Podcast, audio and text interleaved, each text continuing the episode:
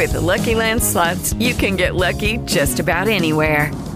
This is your captain speaking. Uh, we've got clear runway and the weather's fine, but we're just going to circle up here a while and uh, get lucky. No, no, nothing like that. It's just these cash prizes add up quick. So I suggest you sit back, keep your tray table upright, and start getting lucky. Play for free at LuckyLandSlots.com. Are you feeling lucky? No purchase necessary. Void where prohibited by law. 18 plus terms and conditions apply. See website for details. Reflexiones, experiencias. Un viaje sonoro hacia tus pensamientos. Ensayos radiofónicos con Andrés Pola por Radio Real. Hello, it is Ryan, and I was on a flight the other day playing one of my favorite social spin slot games on chumbacasino.com. I looked over the person sitting next to me, and you know what they were doing?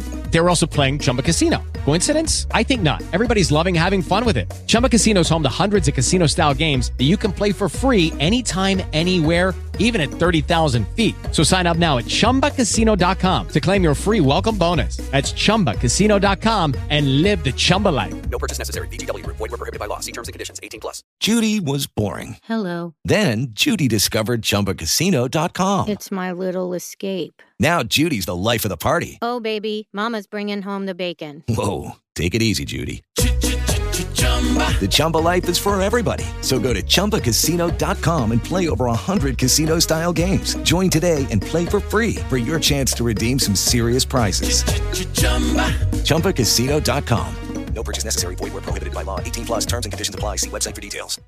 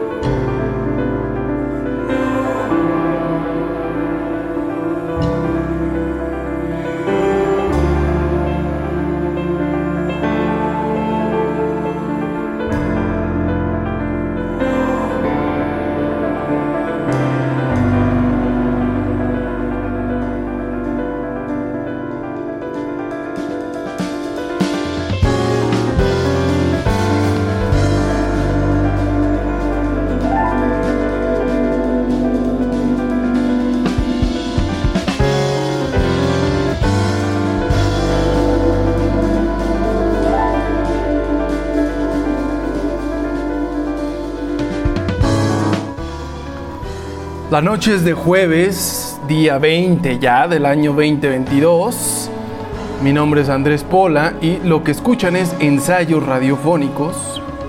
Este experimento de música y palabras que sucede una vez a la semana en esta gran frecuencia original e independiente llamada Real. Y en esta noche jupiteriana he querido ensayar con ustedes sobre el tema del destino.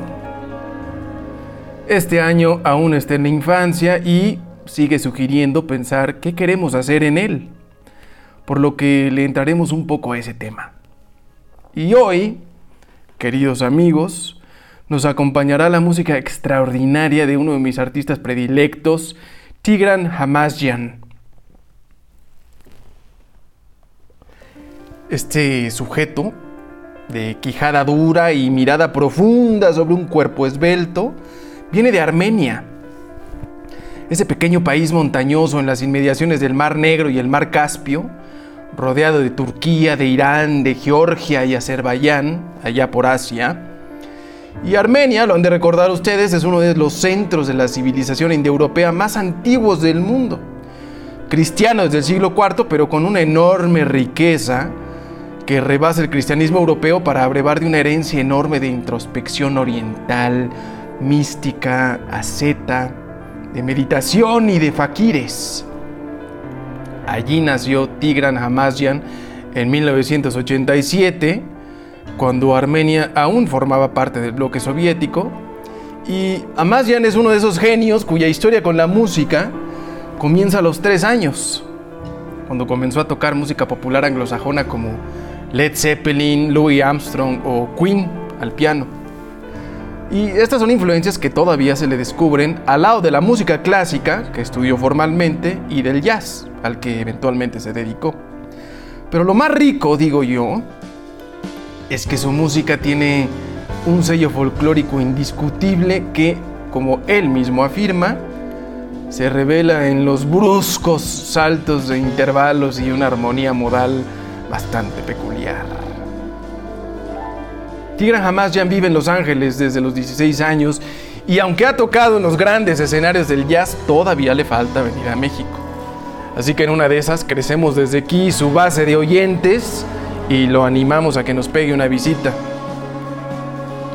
En fin, sin más, queridos amigos, nos acompañaremos en esta noche con su música, con mis ideas y acaso un té o una buena copa de vino para ir terminando este día de Júpiter aquí, escuchando radio diferente, haciendo radio diferente en real.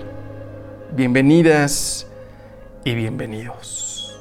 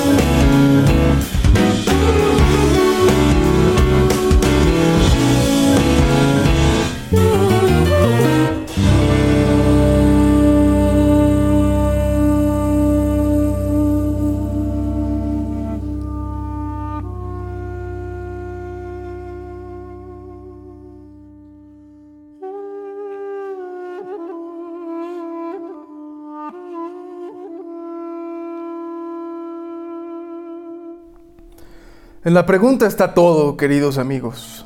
La pregunta, cualquiera que sea, es lo que realmente importa.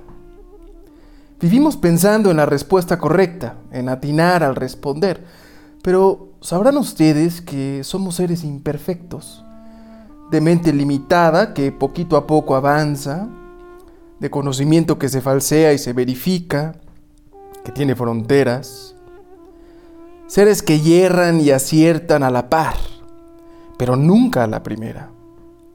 O sea que nuestras respuestas, queridos amigos, son irremediablemente perfectibles, siempre, todas. En una palabra, diría que nuestras respuestas son históricas, obedecen a un momento de nuestro ser, capturan un estadio de conocimiento, de desarrollo, de posibilidad de ver. Momentos, estadios y posibilidades que cambian con el mero paso del tiempo. Heráclito decía que no nos bañamos dos veces en el mismo río. De manera que nuestras respuestas en un momento dado están condenadas a ser superadas por las que demos en un momento posterior. No importa qué tan firmes las sintamos, qué tan ciertos creamos estar de estas respuestas. Piensen en la luna que iluminaba el cielo medieval, tan perfecta en su redondez que no había nadie en esta tierra que dudara de su circular perfección.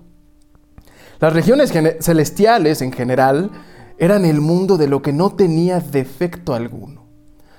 Hasta que la mirada telescópica alcanzó nuestro satélite y develó sus cráteres y sus granos, sus sombras y su forma irregular, sus imperfecciones. Piensen también en la certeza con que hasta hace poco se afirmaba que los hombres de raza negra eran intelectualmente inferiores a los de raza blanca. Piensen en la idea de que la desregulación de los mercados financieros ayudaría a la eliminación de las cíclicas crisis del capitalismo. Piensen, en fin, en lo que se dijeron a ustedes mismos que querían ser cuando tenían 13 años. Nuestras respuestas, decía yo, están destinadas a ser superadas. ¿Acaso esto los desespera?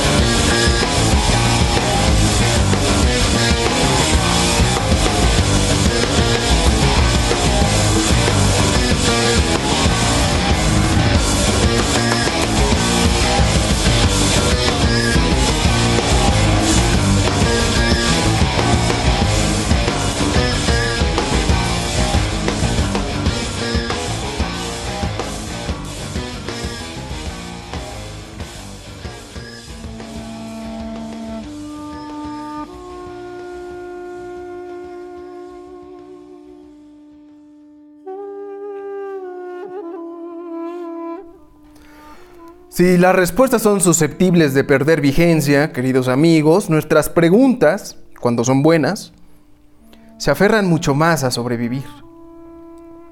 Por lo que saber preguntar se vuelve una tarea mucho más interesante, fructífera, fundamental. Nuestras preguntas son fuentes inagotables de conocimiento, de mejora.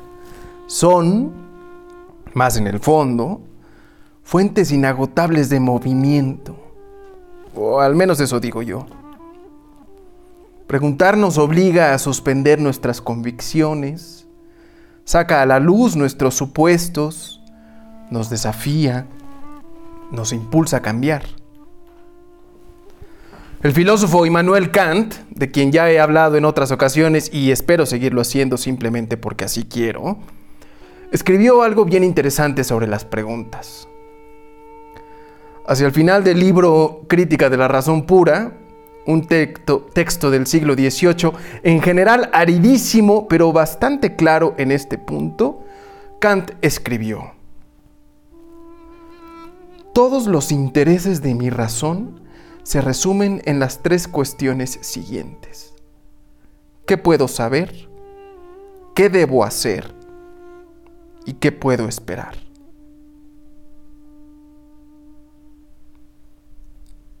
Se los repito. ¿Qué puedo saber? ¿Qué debo hacer? ¿Y qué puedo esperar? ¿Acaso les parezcan muy pocas interrogantes? Pero para Kant, en el fondo, todo cuanto nos preguntamos nace de estas tres preguntas. Estas tres curiosidades vitales que es imposible para nadie hacer a un lado. Y si reparan un poco en ello, no es una postura descabellada. ¿Qué puedo conocer? Es el meollo de toda empresa teórica y empírica. Es el motor que empuja a entender los mecanismos de la naturaleza, de los cielos, de la aritmética y nuestra psique. Es la pregunta que indica hambre de ciencia en cualquiera de sus modalidades. Por otra parte, ¿qué debo hacer? Nos lleva al cuerpo y de regreso a la tierra. Es decir, es la pregunta que nos hacemos como criaturas que actúan y por lo tanto deciden. Damos pasos, nos dirigimos a lugares, nos relacionamos, creamos autos y sinfonías, redactamos leyes y resolvemos si vamos a robar o no. De modo que, en tanto que somos seres de acción, optamos siempre por una alternativa.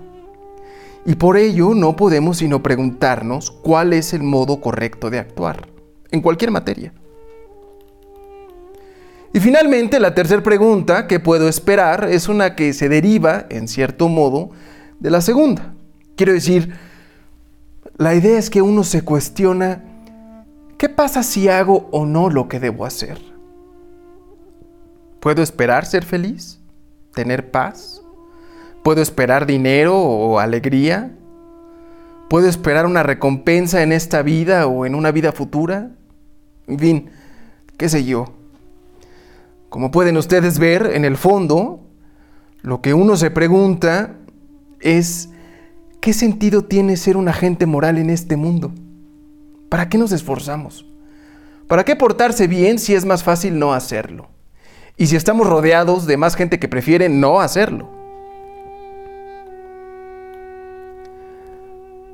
Noche de preguntas, queridos amigos que escuchan radio fuera de la radio. Y sobre todo, ¿qué debo hacer?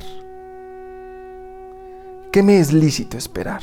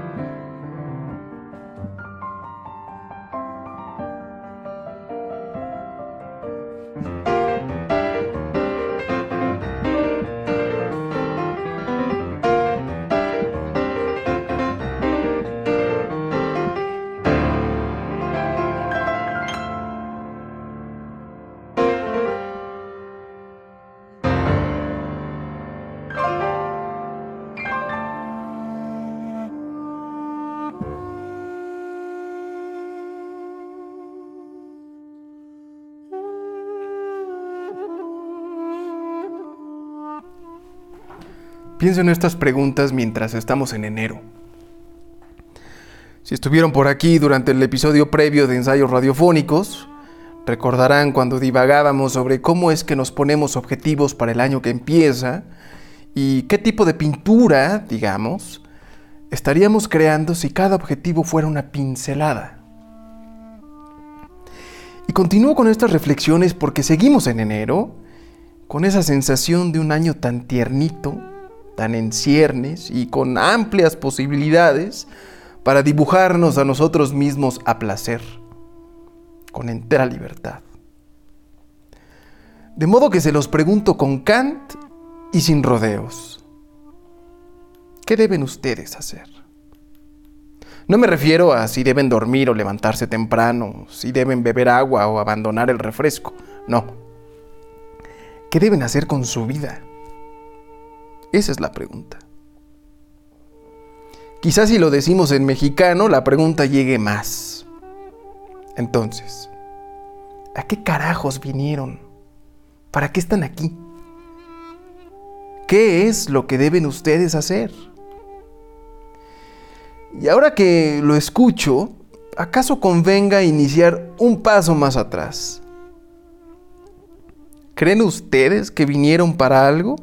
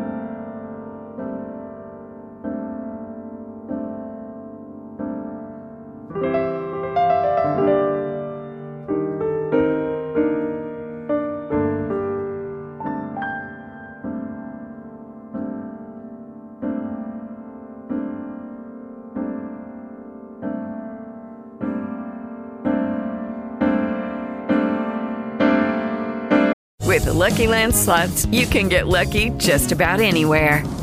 This is your captain speaking. Uh, we've got clear runway and the weather's fine, but we're just going to circle up here a while and uh, get lucky.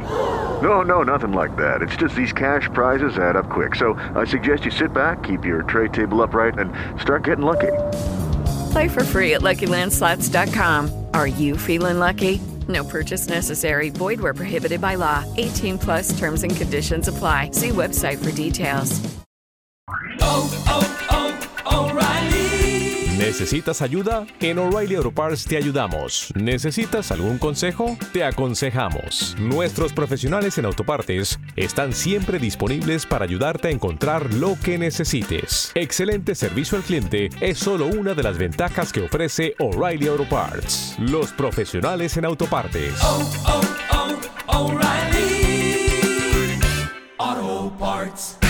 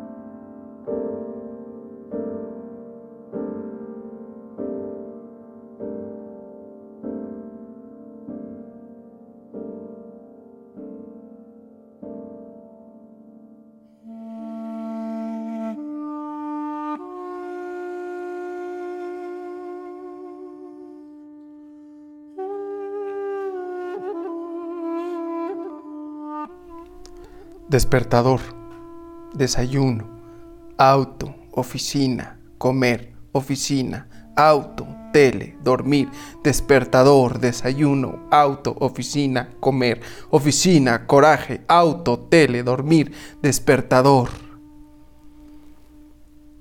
Todos los días la vida se llena de elementos. Primaria, secundaria, prepa, universidad, trabajo, boda, familia. Todas las vidas llenas de casi los mismos elementos. ¿Dónde está su singularidad? Su vida.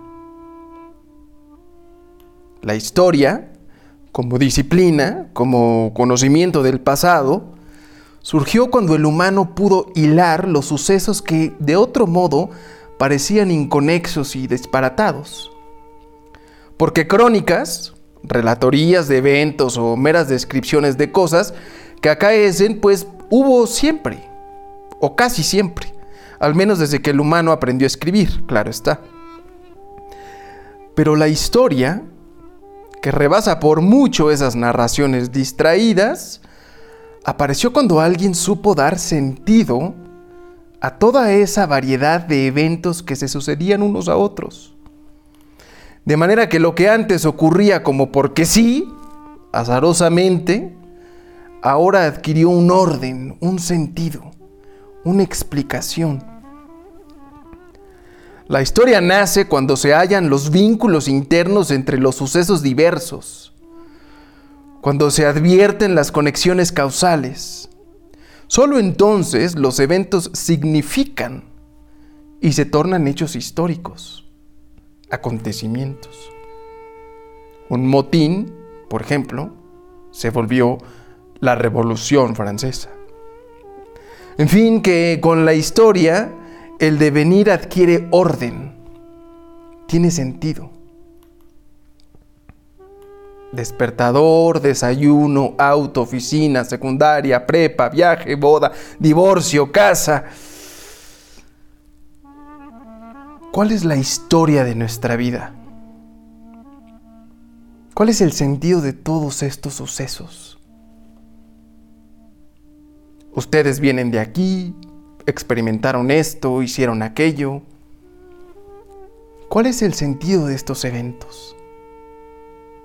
¿Hacia dónde van? ¿O será que su devenir solo tiene días que se suceden, lugares, personas, cualidades, vivencias, pero todo sin ningún sentido, como una amalgama amorfa, accidental?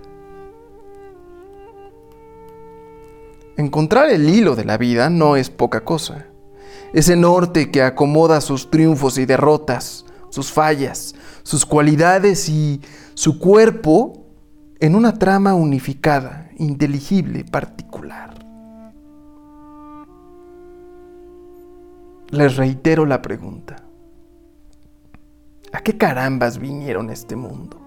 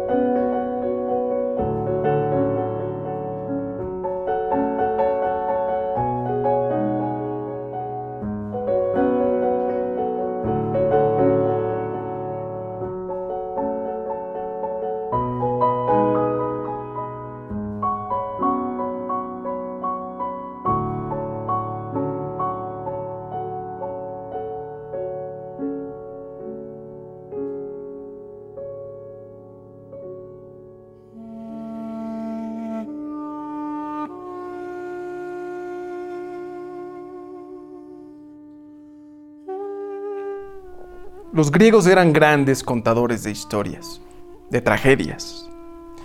Y recordarán ustedes cómo una de las que goza mayor fama nos lleva a un designio divino, el oráculo de Delfos, que advirtió a Edipo, matarás a tu padre, el rey Layo, y tomarás a tu madre, Yocasta, por esposa. Claro que no le dijo nombres. Pero era el mismo oráculo que el rey Layo, padre de Edipo, había escuchado años atrás. Y por el cual, tan pronto nació el niño, lo entregó a un pastor para que lo abandonara en el campo e invalidaran así el vaticinio del oráculo. Pero Edipo fue encontrado y llevado a Corinto. Fue criado también ahí hasta que sospechó que no era hijo de quienes pensaba él, que eran sus padres. Y cuando acudió al oráculo para aclararse esa duda de quién eran sus padres, escuchó su terrible destino. Mataría a su padre y se casaría con su madre. Huyó de Corinto para no matar a quien él pensaba que era su padre y tomó camino para Tebas, otra ciudad. Camino en el que habría de matar al rey Layo sin saberlo, en un altercado menor, insignificante. Y era un altercado con el que una mitad de la profecía ya se había cumplido. Edipo terminó con la vida de su padre. Y cuando su astucia le permitió más tarde responder al enigma de la esfinge que azotaba a la ciudad de Tebas, en premio, Edipo recibió a Yocasta, viuda de Layo, como esposa, además de la corona de la ciudad de Tebas. La otra mitad del designio quedó pues sellada. Edipo tomaba a su madre por mujer. De manera que el destino se cumplía sin que lo supiera el propio Edipo. Pero hubo de querer buscar al asesino del rey Layo y cuando se encontró a sí mismo como asesino y se supo hijo de Yocasta, pues Edipo se arrancó los ojos por la terrible revelación.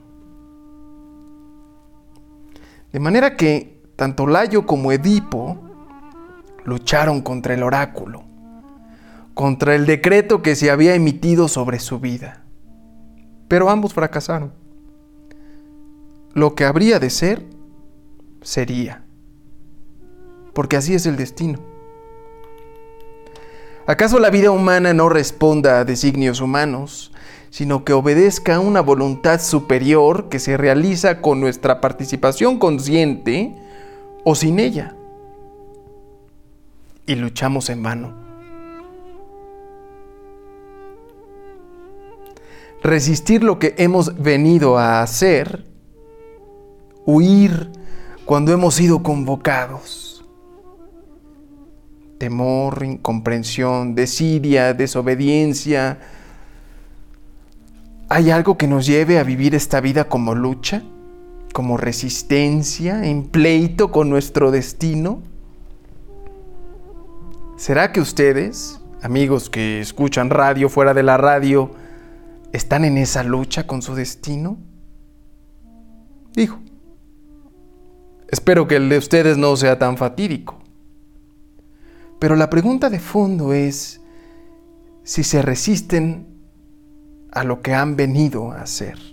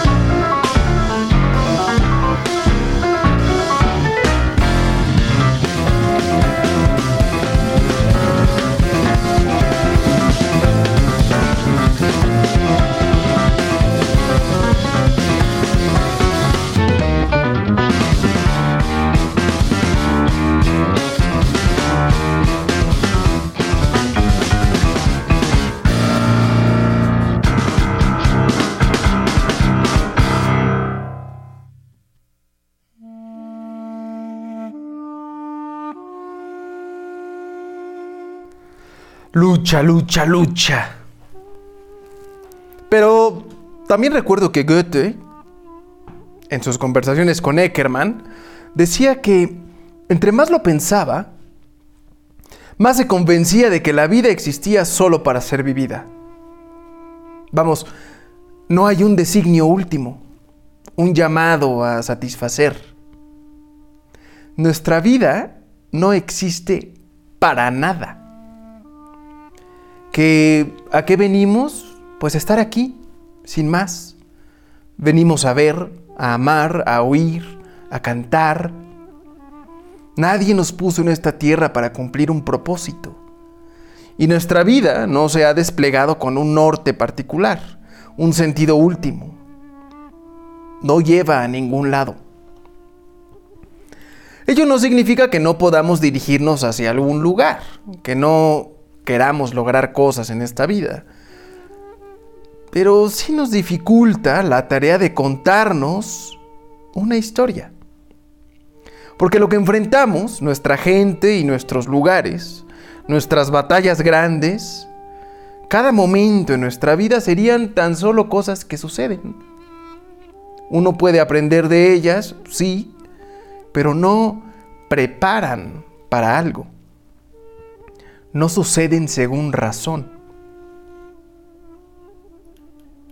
Algunos romanos, en general algo más romos de su espíritu que los griegos, reconocían a la fortuna como diosa hija de Júpiter. Era la suerte en cuya rueda giraban a capricho los caminos humanos. Rodeada por el azar, por el accidente, la voluntad humana se hacía virtuosa si se sobreponía a la fortuna. Es la voluntad humana que se impone en un mundo no hecho por ni para ella, que no es necesariamente justo, que no es necesariamente planeado. ¿Que qué podemos esperar? Nada. La vida no paga el bien con bien y el mal con mal. Aunque los desafíos ofrezcan lecciones, no todas las cosas ayudan de suyo para bien. Las cosas son lo que son y ya. Hay que tomarlas como vengan. No lo sé, amigos, no lo sé. Creo que en el fondo nos, hacemos, nos seguimos haciendo la pregunta, ¿a qué habremos venido?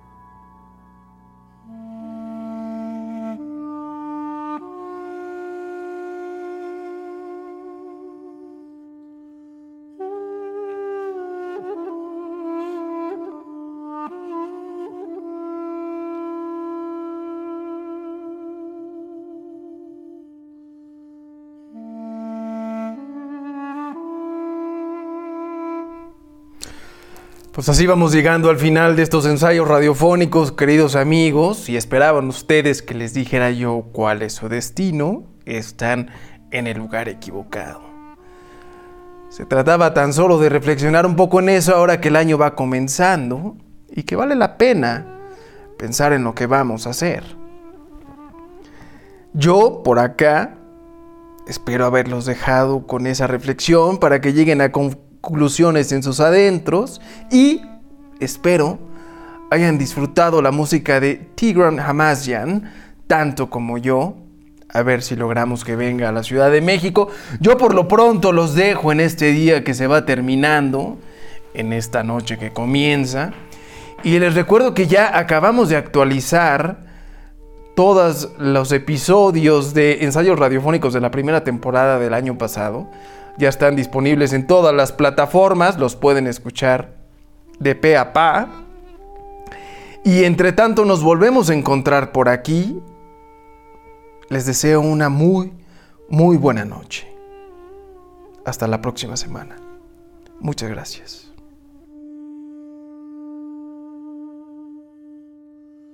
Reflexiones, experiencias. Un viaje sonoro hacia tus pensamientos. Ensayos radiofónicos con Andrés Pola por Radio Real